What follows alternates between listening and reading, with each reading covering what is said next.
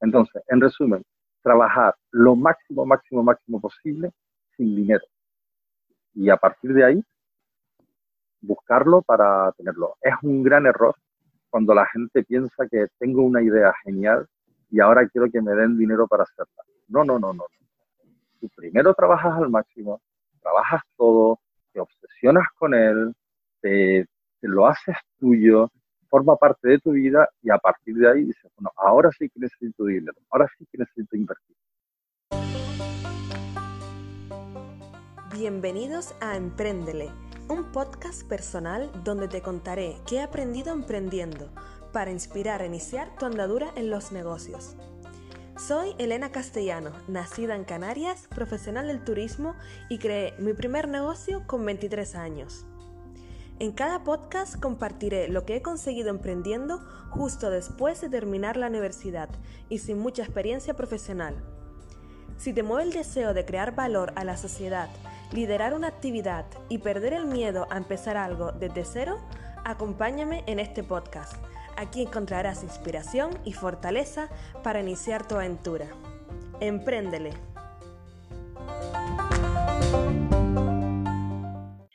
Empréndele. Bienvenidos emprendedores a esta segunda temporada del podcast. Madre mía, no me lo creo porque esto ocurrió en el momento del confinamiento coronavirus y pensé, bueno, esto será un capricho de un mes, dos meses y todavía seguimos aquí y lo más importante es que todavía sigo teniendo a personas que son unos cracks que quieren hacer entrevistas y que me dejan hacerles preguntas. Así que bienvenido a Octavio Suárez. ¿Cómo estás, Octavio? Ah, pues mira, encantado de la vida, ¿eh? porque yo sigo Emprendele, he oído todas las entrevistas, me gusta el tono, me gusta, lo más creo que son útiles, es lo más importante al final de un podcast, ¿no? que puedas aprender escuchando, lo que no sea solamente entretenimiento. Me gusta mucho, me hace mucha ilusión, Elena. Qué guay. Sabes que ahora tengo mi cara así con los dos corazones, como de me encanta lo que acabas de decir. Me alegra un montón tenerte ahí a distancia y también saber que estás disfrutando del paraíso canario con el sol que hace ahora por ahí. Y vamos a presentar a Octavio Suárez. ¿Quién es él? Yo lo conocí en un programa de emprendimiento vamos a empezar con la presentación. Octavio viene del mundo de la publicidad y de trabajar en empresas tecnológicas en los años 90, entre San Francisco, en Estados Unidos, y Londres, en Inglaterra. Es un apasionado de la tecnología educativa y su proyecto All Systems fue de los que más éxito ha generado. Cuenta con más de 23 años de experiencia en el sector tecnológico y es consultor de innovación para empresas, Ayuda a elaborar equipos de alto rendimiento y en la expansión comercial de las empresas. Actualmente es director ejecutivo de EcoreBox, que es un proyectazo, me va a contar así entre bambalinas, y digo, wow, que yo quiero participar. ¿Cómo lo conocí? Es en un segundo programa de formación para emprender donde participé. Octavio fue formador y mentor de proyectos emprendedores. Y quiero que lo conozcan porque a nivel personal, Octavio se caracteriza por estar siempre de buen rollo y es el mentor que uno siempre que desearía tener. Es un gran negociador y conector de personas. Yo creo que cualquiera que conoce a Octavio desde lejos ya le ve y ya empiezas a sonreír porque si es que este trae un buen rollo. y eh, que nos ha ayudado, nos ayudó en consultoría de negocio y también en asesoramiento sobre pacto de socios y en inversiones. Tayo, yo creo que es que ya todos estarán expectantes por conocerte, ya mm, por escuchar tu voz y por saber qué nos puedes contar. Hombre, Elena, yo la verdad es que para mí ustedes eran un ejemplo de, de testón y de saber hacer. A mí, dentro de la gente que hemos mentorizado, no sé, pues a lo mejor han pasado en estos últimos tres años, cuatro años que llevo aquí en Canarias, pues amor casi 200 proyectos. Y siempre pongo Handy Visit como, como ejemplo de lo que hay que hacer, ¿no? de valentía, de decir hay que hacer y dejar de tanto pensar, pensar, pensar y directamente a probar el producto, a salir a la calle y venderlo. Para mí es un ejemplo que siempre pongo. Es el ejemplo tuyo y de Aida, siempre, siempre, siempre. Y, eh, y cuando me comentas el tema de, de la inversión, es porque realmente si sigues unos pasos adecuados, la inversión, la inversión siempre viene. Siempre viene. Lo importante es conocer esos pasos y trabajar. Pero eh, para mí es fundamental. Es que veo muy complicado hacer empresas sin dinero, sin un primer capital. Y ese primer capital realmente no es difícil conseguir. Simplemente es seguir unos pasos y, y currárselo, claro. Sin duda. Muchísimas gracias, Octavio. De verdad que yo también les recuerdo a ustedes con un montón de cariño y siempre pienso que sin la ayuda de mentores, de consultores, de, de personas que ya han estado metidos en los negocios, eh, muchas de las acciones que, que hicimos en Handivision creo que no, no, se hubieran hecho por esa mm, desconfianza, por esa, eh, ese desconocimiento. Así que gracias a ustedes también. Y ahora voy a comentar a los oyentes que las preguntas eh, que le vamos a formular a Octavio han sido creadas por emprendedores. Esta ha sido una entrevista colaborativa porque emprendedores a los que Octavio ha mentorizado, eh, ellos mm, me lanzaron unas cuantas preguntas. Bueno, yo les pregunté a ellos, chicos, ¿ustedes tienen alguna pregunta que quieran hacerle a Octavio, que nunca se hayan atrevido a hacerla? Era el momento porque la están aquí mezcladas todas, eh, todas ellas en el guion. Y ellos, claro que sí, entonces empezaron a escribir y yo, madre mía, pues vamos a hacer aquí una, un filtro y vamos a, dar, a hacer las siguientes preguntas. Espero que, que te gusten, Octavio, y también a los oyentes. Bueno, la primera pregunta, Octavio, es que yo lo que más recuerdo de ti, de una de las presentaciones que, que nos diste en, el programa de emprendimiento, era sobre los tres perfiles que deben de existir en un equipo de un proyecto emprendedor. Recuerdo el perfil tiburón, el perfil social y el perfil del conocimiento. ¿Nos puedes explicar un poco estos tres perfiles? Mira, a mí una de mis especialidades, me gustó mucho y porque creo que se daba bien, era la creación de equipos de alto rendimiento. Primero tendríamos que entender, que creo que es útil, es entender qué es el alto rendimiento, cómo se calcula el rendimiento de alguien, que es tanto para ti como para cuando eliges un equipo. Rendimiento es igual a capacidad menos distracción. claro, cuanto mayor es tu capacidad y más pequeña es tus distracciones, mayor es el rendimiento. Entonces, la capacidad viene dado por tu formación, por tu experiencia, ¿vale? Esa es tu capacidad, es prácticamente lo que aparece en tu currículum, por de alguna manera, ¿no? Y la parte de las distracciones son todos esos asuntos a nivel personal que te quita tiempo y te quita focalización. Siempre son a nivel personal, ¿vale? Pues, pues tienes una situación complicada económica, que tienes que tener tres trabajos y mantener una familia, pues claro, ahí la distracción es muy grande que te va a quitar mucho rendimiento.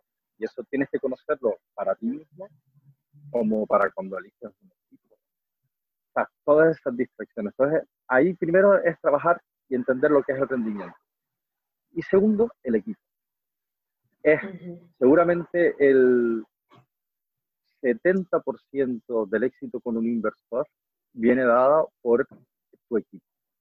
Porque tú al inversor le tienes que decir que sabes lo que estás haciendo, conoces el mercado donde te estás moviendo y a la misma vez contarle cuánto vas a ganar o lo que vas a hacer y tercero, enseñarle un equipo que se entienda bien que son capaces de llegar a los objetivos que tú has planteado. Entonces, el equipo mínimo de alto rendimiento para cualquier startup o para cualquier empresa dado por tres perfiles. Primero es el perfil social. El perfil social es, es perfil esa persona que tiene dentro del equipo, que puede ser tú mismo, es que está dentro del mercado donde tú te vas a mover. Me explico si yo quiero entrar en el sector hotelero porque tengo un producto para el sector hotelero, no puedo pensar que no tenga nadie en el equipo que esté metido de alguna manera dentro de sector. Eso es importante porque si no tendrías que abrir puertas nuevas, con lo cual ya perderías rendimiento. Es una distracción.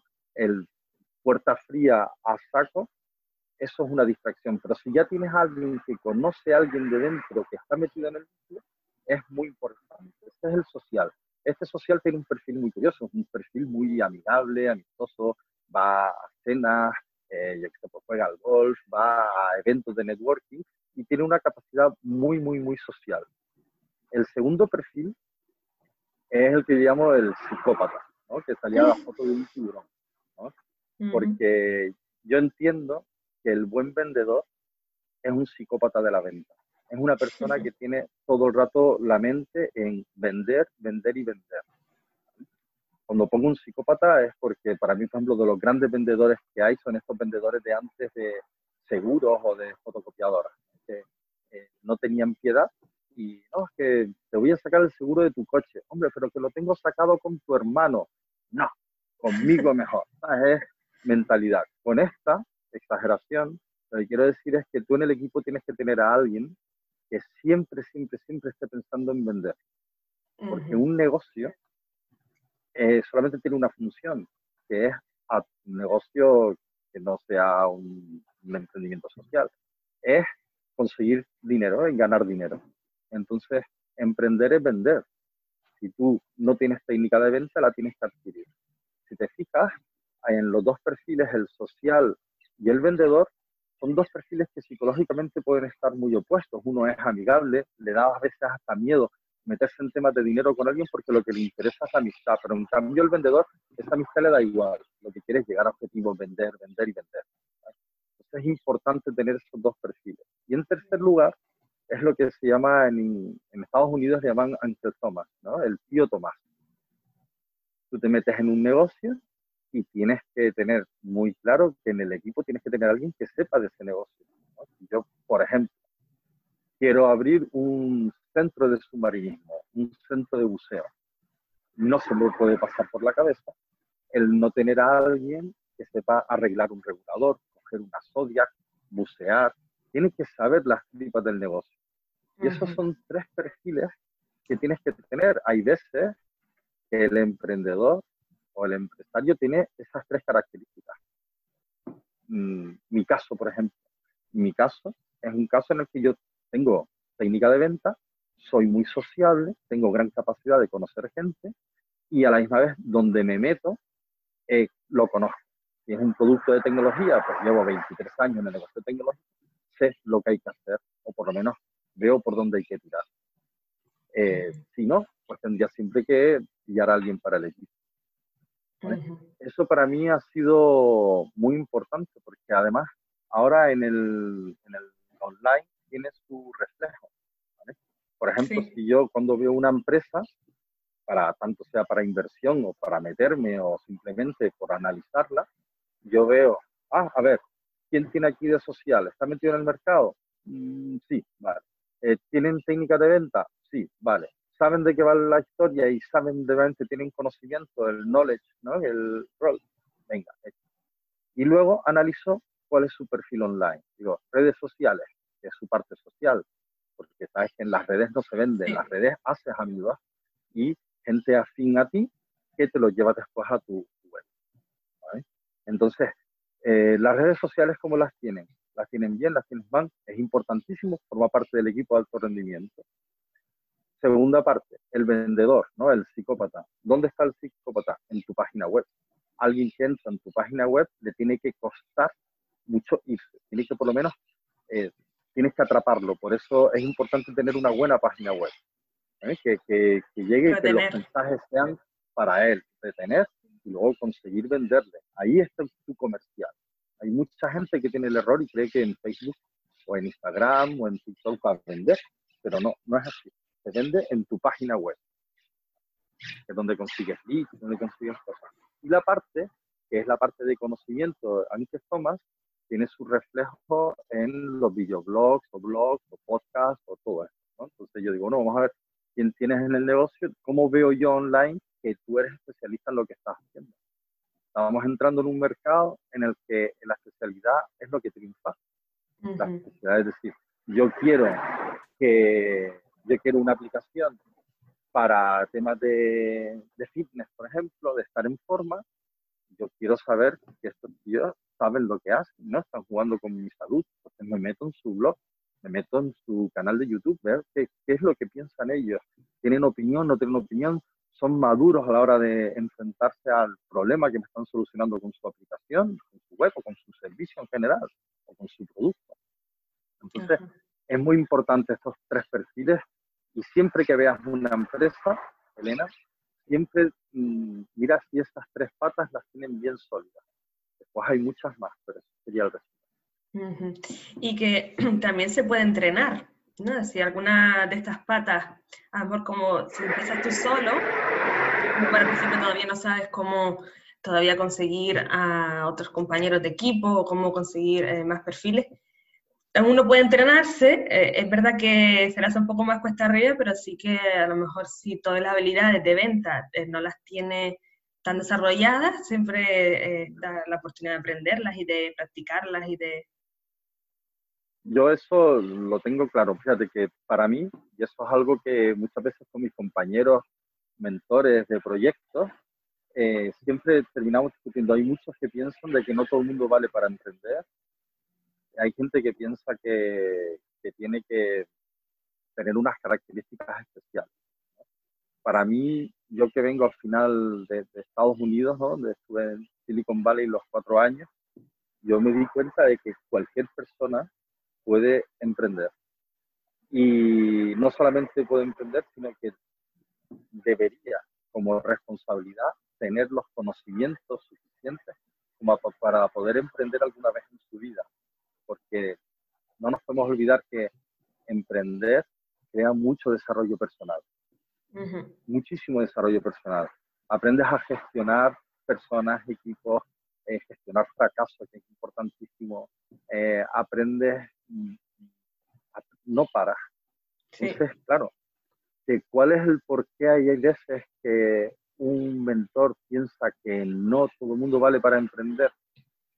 Pues porque para emprender primero tienes que hacer algo que realmente te gusta mucho. Si no, es imposible. Es tan duro emprender, tan duro hacerse hueco en un mercado como que hay ahora. Tú piensas, por ejemplo, en mi caso, las aplicaciones tú piensas que según Telefónica, que suele saber de esto, entran 100.000 aplicaciones al día en el mercado. La lucha es potente. Entonces, claro, si no te gusta mucho, mucho, mucho, mucho, mucho lo que, lo que vas a hacer en el sector donde te vas a mover, va a ser muy difícil que aguantes, porque tienes que aguantar muchos embates, muchos, mm, muchos puñetazos, entre comillas, ¿no? desde el sector. Entonces, claro, si tienes que saber mucho, como no te guste, lo llevas claro. Y no me vale que te guste el dinero. Si te gusta el dinero, puedes ser esa parte del vendedor que forma parte de un equipo, pero a lo mejor eh, tienes que desarrollar las otras capacidades. No, no puedes, pero todo el mundo puede, de verdad que todo el mundo puede. No hay que hacer nada en especial, no es echarle ganas, tener un poco de técnica y es empréndele, ¿no? Es emprendele, total.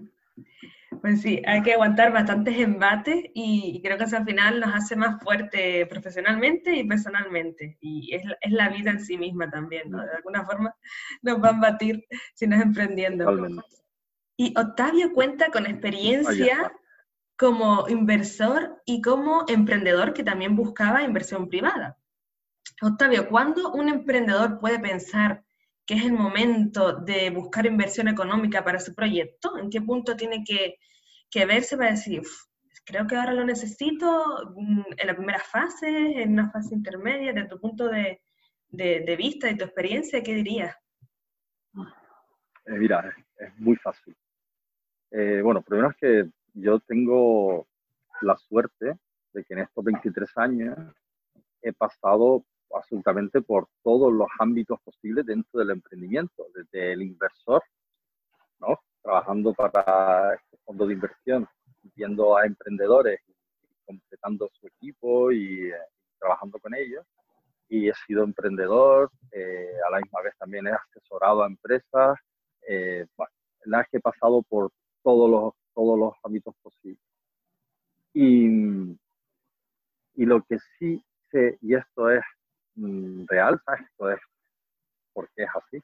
Es que tú tienes que trabajar primero mucho, mucho, mucho, mucho, sin gastar ni un solo duro. sea, todo lo que te permita el trabajo gratuito es donde tienes que llegar al máximo. Eso significa tener el dossier, formarte, hacer un primer plan de negocio, eh, hacer todo esto que tú puedes hacer que solamente es tu tiempo, como te gusta mucho lo que estás haciendo, no te importa emplear eh, el 80% de tu tiempo en pensar solamente en tu proyecto, pero lo tienes que trabajar en todos los aspectos. Tienes que conocer el mercado, tienes que realmente ver que tu producto, eh, cómo es, cómo definirlo, eh, tienes que saber en qué te diferencias de la competencia, conocer a los competidores, tienes que empezar allá a formar tus redes sociales, saber qué perfiles, conocer qué perfiles profesionales requieres para tu proyecto, tienes que saber más o menos planificar todo eso se puede, lo puede hacer cualquiera. Una guía, un programa de emprendimiento como, lo, como, el de la Full, ¿no? es bastante interesante, o las TEC, o, ahora el recién llegado Archipelago Next. al final, ellos te, te dan esa guía. Tú llegas y sin dinero. Y hay un momento, y ahí sí, ahí hay un momento en el que ya tienes que buscar capital. Y para buscar capital, eh, si has hecho todo ese trabajo anterior, te va a llegar muy fácil.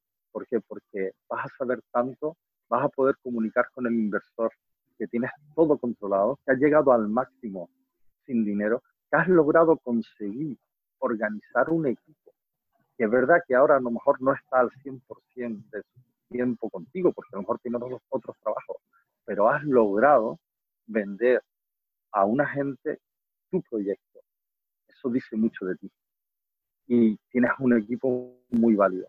A partir de ese momento, ya sabes que tienes que empezar a gastar dinero en marketing online para validar el producto, a lo mejor para desarrollo, a lo mejor para principalmente validar y, vender. ¿no? Eso es otra cosa importante a la hora de conseguir tu primera inversión. Y tu primera inversión tiene que tener como mínimo un 70-80% relacionado con la venta y un 20% en desarrollo. ¿Por qué? Porque si tú demuestras que tienes un modelo de negocio que funciona porque estás preocupado del marketing, la gente está respondiendo positivamente, no va a haber un inversor que se resista a querer participar contigo. No existe. Entonces, en resumen, trabajar lo máximo, máximo, máximo posible sin dinero. Y a partir de ahí, buscarlo para tenerlo. Es un gran error cuando la gente piensa que tengo una idea genial y ahora quiero que me den dinero para hacerla. No, no, no, no. Tú primero trabajas al máximo, trabajas todo, te obsesionas con él, te, lo haces tuyo, forma parte de tu vida y a partir de ahí dices, bueno, ahora sí que necesito dinero, ahora sí que necesito invertir. No puedes pretender que con una idea te paguen dinero. Eso era antiguamente, pero ahora... Qué bueno, me, encanta esa respuesta final de llegar al máximo sin invertir dinero cuando ya dices que ya quiero seguir, pero necesito ya unos recursos, necesito un dinero para, para llegar a más personas, para tener más clientes, para, para crecer, ¿no? Al final. Entonces es como que uno lo tiene que notar, ¿no? Desde un principio pedir dinero o, ya pensar en, ay, necesito 5 mil, 10 mil euros para este proyecto, sino vamos a ver qué se puede hacer con, sin gastar, pues ahorrando bastante, bastantes costes y luego valorar lo que se, necesitaría en, en, un proceso más adelante. Y ahí es cuando ya dice, vale, necesito esto, esto y esto, ya puedo mostrar al inversor lo que he hecho anteriormente, ¿no? Porque sin haber hecho algo es verdad que es difícil creer. Y a mí también me costaría creer, a ver, mamá, papá. no, aquí no. Hablando de hombre, siempre, ah, hombre, hay que ver que, claro, es que ahí está, ahí donde entra Elena, lo que habíamos hablado del rendimiento. ¿Qué ocurre? Que si tú tienes un alto rendimiento y sabes controlar tu rendimiento, todo este proceso de mm, trabajar sin dinero es más corto. Entonces a lo mejor tú tienes tu dinero ahorrado o eres capaz de apretarte el cinturón mucho porque tienes muy claro lo que quieres hacer. Entonces sube mucho tu rendimiento, quitas las distracciones al máximo, obsesiónate con él y verás tú como que al final en pocos meses tienes todo hecho y ya te sales a buscar el capital. Antes no, porque es que, mira, esto es importante. En, muchas veces aquí en Canarias una cosa que yo he escuchado muchísimo es que aquí no hay inversores. Aquí, ah, no, es que Canarias no tiene inversores, no ponen dinero y tal. Y hay un montón de gente con pasta dispuesto a ponerse dinero. Pero tienes que demostrar que eres un emprendedor de calidad. Todos los inversores, Elena, saben, porque son hombres de negocios, saben que no hay negocio seguro, que a veces se gana y otras veces se pierde. Ellos lo saben, a lo mejor no te lo dicen, pero lo saben. Lo que quieren es apostar por un caballo que tenga oportunidad de ganar. Y esa, el demostrar que tienes oportunidad de ganar, viene con todo lo que tú hagas sin dinero, ¿sabes? Que seas capaz de realmente dejar flipado, de decir, bueno, este tío es un friki de lo que está haciendo. El inversor dice, este tío es un friki, es que lo tiene todo controlado, lo tiene todo pensado. Si alguien lo puede hacer, es él. claro, claro, pues si, al final uno piensa es que lo que es capaz de hacer un emprendedor sin tener muchos recursos, lo que puede hacer cuando, cuando le, le aportemos aquí inversión económica, ¿no? Que, que, llegará a más, a más y más. Y Octavio. muy importante. Sí, sí ¿amo querés concluir? Bueno, no solamente como conclusión es una, una anécdota que a mí me marcó bastante, porque yo venía de fondos muy, muy estructurados, del fondo este de, muy estructurado, ¿no? Cuando analizaban los proyectos, pues realmente no eran mucho de capital semilla, ¿no? Que es el primer dinero que te ponen, sino ya eran buscando el negocio, ¿no? Porque ya cuando es un fondo de inversión ya busca el negocio. Y, yo pues me había acostumbrado pues a hacer ese tipo de análisis. Cuando estaba en Estados Unidos, en San Francisco, pues yo ayudaba al fondo, a un fondo de inversión, ahí un venture capital que había ahí, a captar proyectos de latinos, sean españoles o de Sudamérica o cualquier tipo de cosas. Y, y un día mi jefe, el que estaba allí en el fondo, me decía, oye, me dijo, oye, vi por las cámaras que saliste a las 3 de la mañana de la oficina. Ah, pues tal. Dice, pero ¿por qué has salido tan tarde? Yo le dije, no, porque tengo un montón de trabajo. Tengo eh, tal, y le enseñé pues el fleje de dosieres que tenía. Dice, ¿y cómo lo estás haciendo? Yo le dije, bueno, pues estaba buscando la coherencia, que el plan de negocio sea coherente, que el plan de marketing sea bueno, que las tendencias sean positivas y que no estamos fuera de tendencia. Y dice el tío, no, no, no, no, no, no, no, no, no, no, lo estás haciendo mal. Digo, ¿qué? Dice, fíjate en el tipo que te viene a traer el proyecto.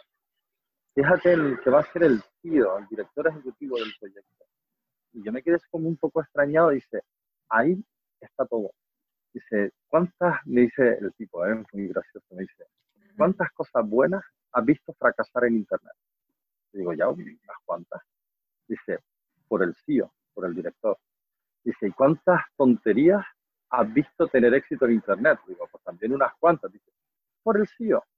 ¿Sabes? Por eso es lo de que antes de buscar inversión, te tienes que formar en ese carácter de director ejecutivo del tipo que sabe vender, del tipo que tiene relaciones, del tipo que sabe dónde se mete, que sabes comunicar, que sabes lo que tienes que hacer o por lo menos tienes una orientación. Esa es la clave. Y una vez que te has formado como CEO, como director, porque nunca le debes decir a un inversor, y eso lo he escuchado y ha sido como ponerle ya la cruz, es, bueno, bueno, esto lo arranco yo, pero después se me va a quedar grande y como ya tendremos un montón de pasta, contrataremos a alguien bueno. Eso lo he escuchado. Eso el inversor directamente dice, yo fuera, no quiero saber nada de eso. Entonces, primero te formas como CEO, coges esas características principales que tiene que tener un CEO y luego buscas inversión. Sí, CEO, digamos, el director del proyecto, ¿no? El, el líder del negocio. sí, sí, es Executive Officer, officer, es el director ejecutivo, al fin y al cabo. Director ejecutivo. Wow.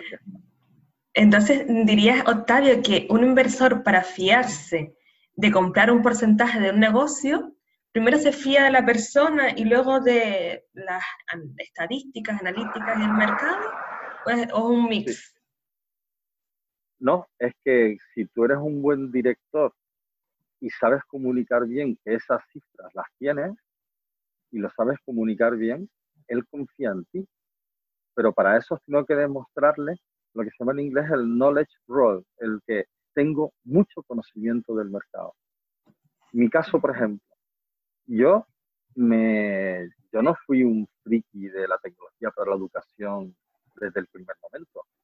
Yo estaba en San Francisco, quería montar un proyecto allí y habíamos vendido una plataforma de subastas online y eh, a las bodegas californianas. Y estábamos, y yo decía, yo me quiero quedar aquí. Y entonces empecé, y digo, a ver, ¿dónde me meto? Y vi, me empecé a leer, a leer, a leer, y vi que habían dos sectores donde se estaba poniendo mucho dinero, que era en health, en salud, y en educación. Digo, bueno, pues en health no tengo tantos contactos como en educación, porque en educación pues, conozco profesores, eh, de hecho me casé con una profesora, eh, después el, eh, pues yo estaba en un colegio, como fui un poco gamberrillo, estuve en varios colegios, entonces ya tenía como directores para empezar a, validar y a mover el sector. Y me, me empecé a obsesionar voluntariamente con la educación, con los con los sistemas educativos de diferentes países, cómo estaba introduciéndose la tecnología, la parte negativa de la tecnología en educación, la parte positiva, a dónde va a llegar, eh, todo eso. Y a partir de ahí leí tanto, me puse tanto ahí empeño, de que luego cuando yo pedí inversión para cualquier producto mío relacionado con educación, el tipo me veía y decía, mira, yo no sé si va a tener éxito o no el producto, pero este tipo sabe lo que hace, porque es que lo controla, tiene tiene conocimiento. Y es ahí, ¿sabes? Es, es, fundamental. Tienes que ser un friki de lo que haces. Obsesionarte voluntariamente, me quedo con, con, ese, con, con, ese concepto, obsesionarse voluntariamente. Claro, y después porque me gusta, quieras o no, es un placer, ¿no? Porque ves que la educación nunca había estado tan viva como ahora. Todo el mundo habla de los sistemas educativos, Finlandia, Singapur, Corea, eh, tecnología sí, tecnología no, están muy vivos. Todavía no sabemos cuál es el mejor. Eso habrá que verlo con el tiempo, ¿no? Pero eh, de lo que se trata ah, es un sector muy bonito donde moverse, con lo cual mm. no me costó mucho obsesionarme con ello, ¿no? Pero vamos, es que tienes que conocer muy mucho. Sí, ahora justo se me viene a la, cabeza la película que ganó un Oscar el año pasado, de Parásito. Eh, no sé si, si la has visto, ¿te suena, Octavio? No he visto, no la he visto, la voy a ver hoy, la voy a ver hoy, porque ya está en ah. Movistar. Es justo la vi en Movistar Plus. Sí. sí. Y me vino a la mente porque justo en esa película trata de las diferencias sociales y lo que une una sociedad de clase alta con la baja es la educación. Así que te, dejo esta, este resumen para que luego la, la valores esta noche y, y en verdad, claro. Y Octavio, ¿nos puedes decir llegados a este punto, con tanta experiencia de tantos años, así sin paños calientes, ¿cuál ha sido tu mayor cagada o tu mayor fracaso y qué aprendiste de él? Bueno, bueno, bueno, bueno, bueno, bueno. Mira, Elena, yo te tengo que decir, yo soy un fracasador profesional. No ha habido, igual que te dije antes, que había tocado absolutamente todos los palos del mundo empresarial, desde trabajar en fondos grandes, en fondos pequeños, crear mi propio fondo, eh, eh, ser emprendedor, eh, ser asesor de otros, todo, ¿vale? A los tocado todo. Pues yo creo que he fracasado absolutamente en todo lo que se podía fracasar. Lo interesante, y ahora te cuento cuál, sería imposible decirte cuál es mi mayor fracaso porque he tenido bastante, he tenido gordas. Pero el, al final, cuando tienes un fracaso, es si aprendes, si realmente tienes con poca memoria que tengas, ya te tienes que acordar qué fue lo que hiciste mal y no hacerlo en la siguiente, al final funciona. funciona y lo sé yo por propia experiencia. Yo fracasos gordos he llegado a tener desde, por ejemplo, crear un equipo de alto rendimiento y llegar a un momento en el que quedar un sábado por la mañana con todo el equipo para un arranque, para tal, y no aparecerme nadie, ¿no? Porque no había hablado bien, no me había comunicado bien con el equipo, me había hecho yo muy exigente y en vez de sacar lo mejor de ellos, les estaba exigiendo de una manera que no por ejemplo. Eh, he, pensado otro de los grandes fracasos, que yo diría que este fue el más gordo porque incluye el fracaso económico, fue un producto que se llamaba Excancel, en la que no era un producto creado por nosotros, sino era de un emprendedor. Y confiamos plenamente en lo que nos dijo el emprendedor, no estudiamos, no vimos si lo que nos contaba era verdad o mentira. Y nos apasionó mucho, llegamos a meter todo nuestro dinero, todos nuestros recursos ahí porque veíamos que iba a ser un bombazo y al final resulta que era una herramienta ilegal. Creo que el vídeo de Cancel debe estar todavía en YouTube. Eh, no sé, te puedo contar, ahí me quedé a 0-0. Yo en mi vida me he quedado pues, dos veces arruinado de verdad, arruinado de 0, 0, 0. No tengo ni, 50 euros. Pero como aprendes, vuelves a sacarlo adelante. Y como soy un friki siempre de lo que hago, pues al final siempre termino consiguiendo inversión para el siguiente proyecto.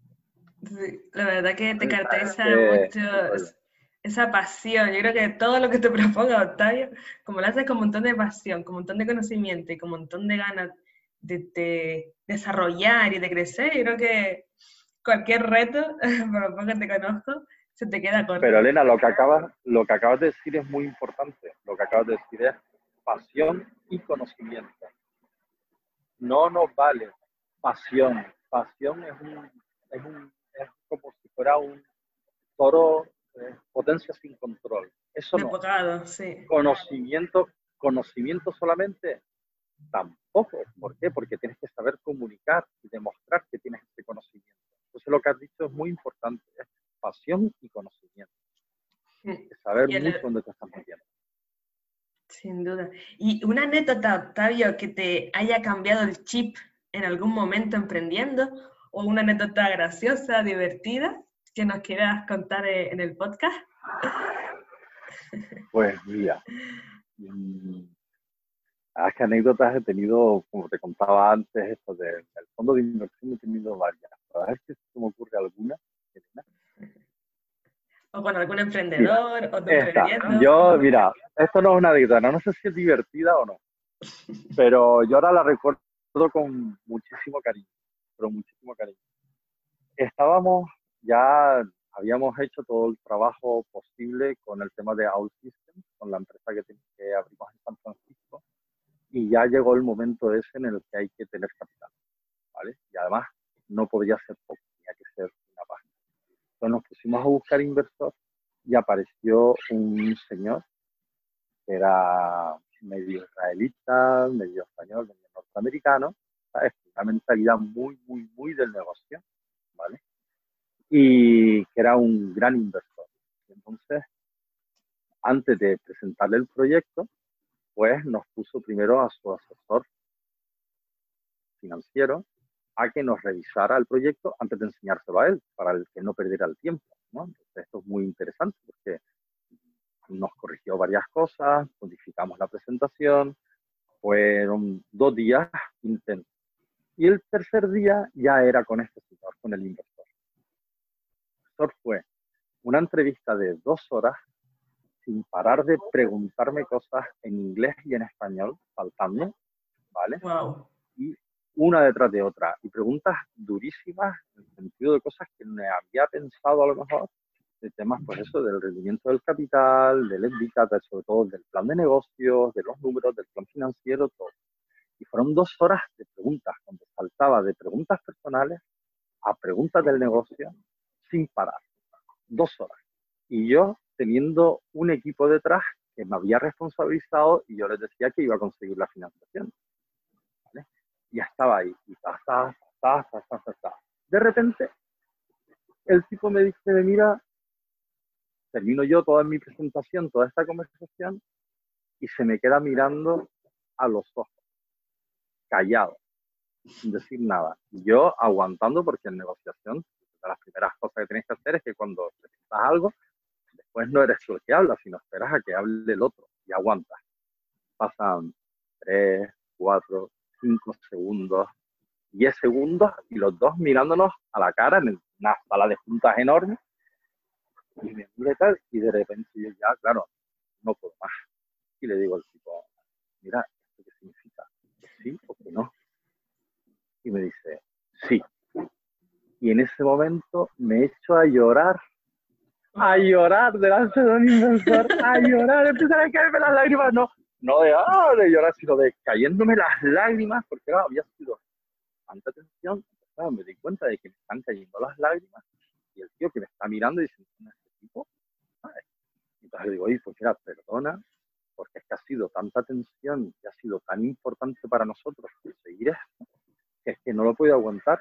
Y el tipo me dice, dice, mira, yo no sé si el producto va a funcionar o no, dice, pero le echas tanta pasión y sabes tanto, dice, venga, ¿cuánto me vas a dar por la empresa?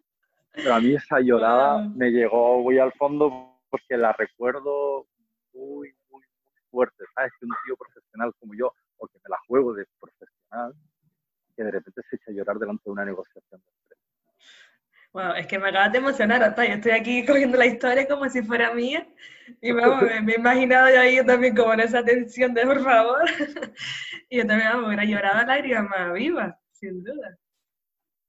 Pues enhorabuena, enhorabuena por, ese gran éxito que te, que te hace recordar esa anécdota y lo que te hizo pues, crecer en muchos sentidos. me, he emocionado yo también recordándolo, ¿eh? no te creas, ¿eh? que a mí eso fue que realmente ese fue, yo diría que el, mayor éxito así de, de, mi pasado fue conseguir esa financiación, porque claro, es que vivir en San Francisco era caro, no quería desarrollar en España y era un entorno en el que todo es mucho más rápido, más efectivo, más eficiente y tenía, había conseguido un equipo que realmente era muy bueno y que no podían aguantar más sin cobrar, porque ya necesitábamos que estuvieran al 100% en el equipo y estaban apostando por mí y era mucha carga la que tenía detrás.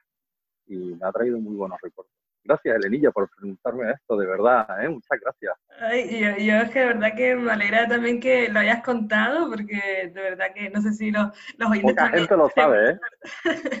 Ahora lo sabrán más con el, con el podcast, pero me alegra un montón que, que, te hayas abierto y, y hayas contado esta experiencia emocionante, sin duda.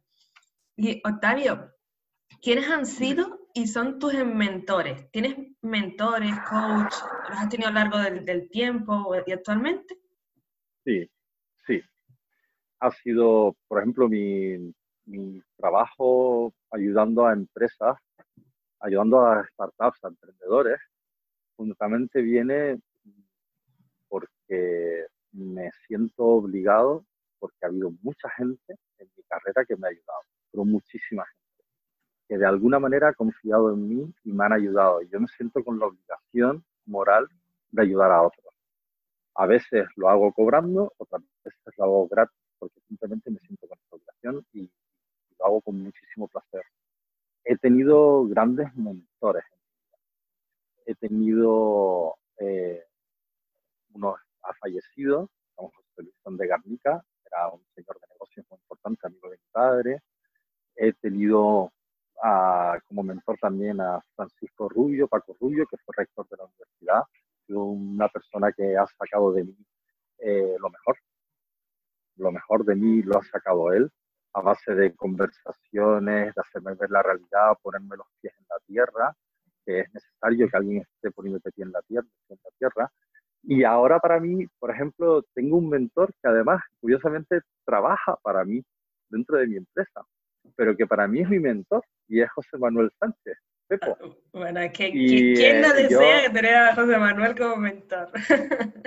claro, porque es la persona que me aterriza. ¿Sabes? Que yo le cuento, se me ha ocurrido hacer esto, y, él enseguida es capaz de organizármelo y de, de, hacerme ver la verdad de lo que yo estoy pensando, porque la, la ilusión es muy importante tenerla cuando tienes un proyecto, pero es que tienes que tener mucho cuidado porque la ilusión también te ciega, ¿sabes? La ilusión también te ciega. Y, y bueno, pues eso para mí, José Manuel ahora mismo es mi mentor, de alguna manera. Es la persona a la que me pone los pies en la tierra, la que sabe muchas más cosas que yo. Yo es verdad que yo soy, yo me considero un buen director de equipo porque tengo esas características que te digo, pero luego necesito siempre a alguien que me aterrice. Sí, que consideras siempre que es necesario tener un perfil, también perfiles ya a nivel emocional, eh, perfil más pasional, pero luego el perfil como más de números que te aterriza, otro que, que sea como un mix. Yo, yo quizás me veo muy eh, identificada contigo, Octavio, porque también soy como muy pasional, ¡eh, a tope! y luego me falta como ese aterrizaje, que a veces también me lo da mi, mi madre, sobre todo que es como más de, de números o más eh, de estar en la tierra, quizás porque ella es Leo, y como más, no sé, estar en tierra. Yo soy Géminis, de estar más en el aire, entonces necesito ahí unos perfiles un poquito de aterrizaje, y verdad que complemento ideal. Y por cierto, y ahí también... ¿Qué zodiaco eres? No, que también... Yo soy Sagitario. Sagitario. Sí, sí sé que es el mejor. no sé mucho de muchos signos, la verdad que es de, mío, obviamente. No, pero después, por ejemplo, también en cuestión de mentores, pero que también es importante no solamente tener mentores con los que puedas hablar, también es importante tener referencias, ¿vale? Saber tener modelos a los que poder eh, seguir, ¿vale? No te valen los modelos como mucha gente que utiliza esos modelos, pues, pues, Elon Musk, o el creador de Nike, o el creador de las chaquetas eh, X, que sea, ¿no? Y que son estos libros que te intentan vender el negocio como lo quieran. Creo que es importante tener referencias de personas cercanas y que te y que realmente te, te atraigan en cómo hacen las cosas y cómo tal. En mi caso, por ejemplo, para mí ha sido una referencia que es un emprendedor, empresario canario, y, em, Gustavo, Gustavo Medina, y, eh, y, ese ha sido para mí una referencia en Canarias, porque cuando yo llegué aquí de Estados Unidos, él estaba montando Palette Express, estaba eh, haciendo cosas muy interesantes, creando productos, un videojuego espectacular, tal y su manera de comunicar, su manera de conseguir las cosas, para mí ha sido una gran referencia. Qué bien. O sea, buscar siempre referentes cercanos a nuestra región y territorio, sin irnos hacia, hacia esos líderes a nivel mundial que quizás nuestras expectativas luego no, no coinciden, ¿no? Nos vemos que a ese punto Sobre todo porque hay que sobre todo Elena, porque todos estos líderes que no conocemos, que nos cuentan su historia en los libros y todas estas cosas, está novelado, ¿sabes? Hay muchas cosas que no están inventadas, pero sí está contado de una forma en la que no es real. Entonces ya tener una referencia de cosas que no está real es muy preocupante. ¿no? Y eso es un problema para los emprendedores. ¿Por qué? Porque eh, muchas veces eh, uno tiene su idea y tal, se lee un libro de esos, de, pues eso, de, de cómo lo consigue pues Elon Musk o Jeff Bezos, y te crees que tú puedes seguir el mismo paso y no es así, ¿sabes? Hay un factor de suerte muy importante. Es verdad que la suerte se busca, pero ellos están en Estados Unidos, eh, están en entornos, eran otra época donde se invierte un montón de dinero, la economía va muy rápido. La realidad no es esa, la realidad es que tienes una idea, que tienes que validar, tienes que trabajarla, tienes que saber comunicarla. Entonces, más vale fijarte en gente que tiene éxito pero haciendo las cosas y que realmente veas que es verdad lo que estás hablando, lo que estás viendo. Mm, que te transmite esa confianza y que tú también lo, lo, puedas hacer. Y Octavio, para ir finalizando la entrevista, esta es la pregunta que más me encanta, también eh, formulada por un emprendedor. ¿Cómo haces para estar todo el día de buen, de buen humor y con una sonrisa? Y esto no lo puse en el guion, pero ponía algo entre paréntesis como de ¿pero qué desayuna? ¿Qué come todos los días para estar así? Mira, yo te voy a contar y te lo cuento desde con toda, toda, toda sinceridad. Eh, hay un momento en el que yo tengo un ataque de estrés muy fuerte en el mundo de los por culpa del mundo de los negocios y esto es una a mí me parece súper simpático y estaba realmente en una crisis existencial muy potente. Estaba triste, estaba preocupado, eh, había superado la situación. Y me fui a una playa que se llama Caparica, en Portugal, hace surfing, y estaba allí, tirado, ¿sabes? Con la cabeza hecha un jaleo. Y me echaba mi, mi, llorada y todo, ¿sabes? Era, realmente fue un momento muy complejo. Y un señor muy mayor, hay un pescador de esa playa portuguesa, le conté todo mi problema, ¿vale? Y me dijo algo que me cambió la vida totalmente y es lo que me hace sonreír siempre. Dice, los negocios son solo negocios. Eh, que a veces se gana, a veces se pierde. Lo importante y lo que es tu vida son tu familia, tus amigos, tu salud. Y entonces es verdad, Elena. O sea, tú tienes que ver los negocios como, es verdad que te, pueden, te tienes que apasionar y aprender mucho y vivirlo, pero tienes que saber que lo importante no es eso, que los negocios son simples negocios. ¿sabes? Son, mm. eh, buscas tal, fracasas, tienes éxito, todo el mundo ha tenido fracasos, todo el mundo ha tenido quiebras, todo el mundo tal, pero y eso tiene que ir como aparte. Lo importante es que tú cultives tus amigos, tu familia. Y eso es lo que te da la felicidad. Yo qué pasa, yo tengo una familia de la leche, divertidísima y estupenda, que me han enseñado un montón. Tengo amigos por un tubo y buenos amigos que me han demostrado que son buenos amigos. Entonces, claro, yo siempre digo, bueno, siempre me puedo quebrar, pero siempre tengo un platito de macarrones, ¿sabes? Que, ahí está el rollo, ¿sabes? Y siempre tengo una familia que me va a coger, haga lo que haga. Y entonces eh, ahí eh, no es que todos los días tengas así como de mantra, ¿sabes? O de meditación sobre eso, pero como sí creo en la plasticidad, en la que nosotros podemos hacer con nuestro cerebro lo que queramos, he ido generando en mí eso. Y entonces, claro, me vienen con los problemas, me vienen con los problemas de negocios, yo, bueno, son solo negocios y me preocupo de la persona. Digo, bueno, no pierdas a tus amigos, no pierdas a tu familia, esa es tu base. Los negocios para ganar dinero. Que a veces ganarás y a veces perderás. Pero míralo siempre con, Wow, qué buena reflexión, Octavio, para terminar. Eh, los negocios son solo negocios, hablando sobre todo de inversión y antes un poco de ser un equipo, que luego hay que mantener la cabeza también fría y pensar en nuestro bienestar y nuestras relaciones personales y sociales. Mm. Fenomenal.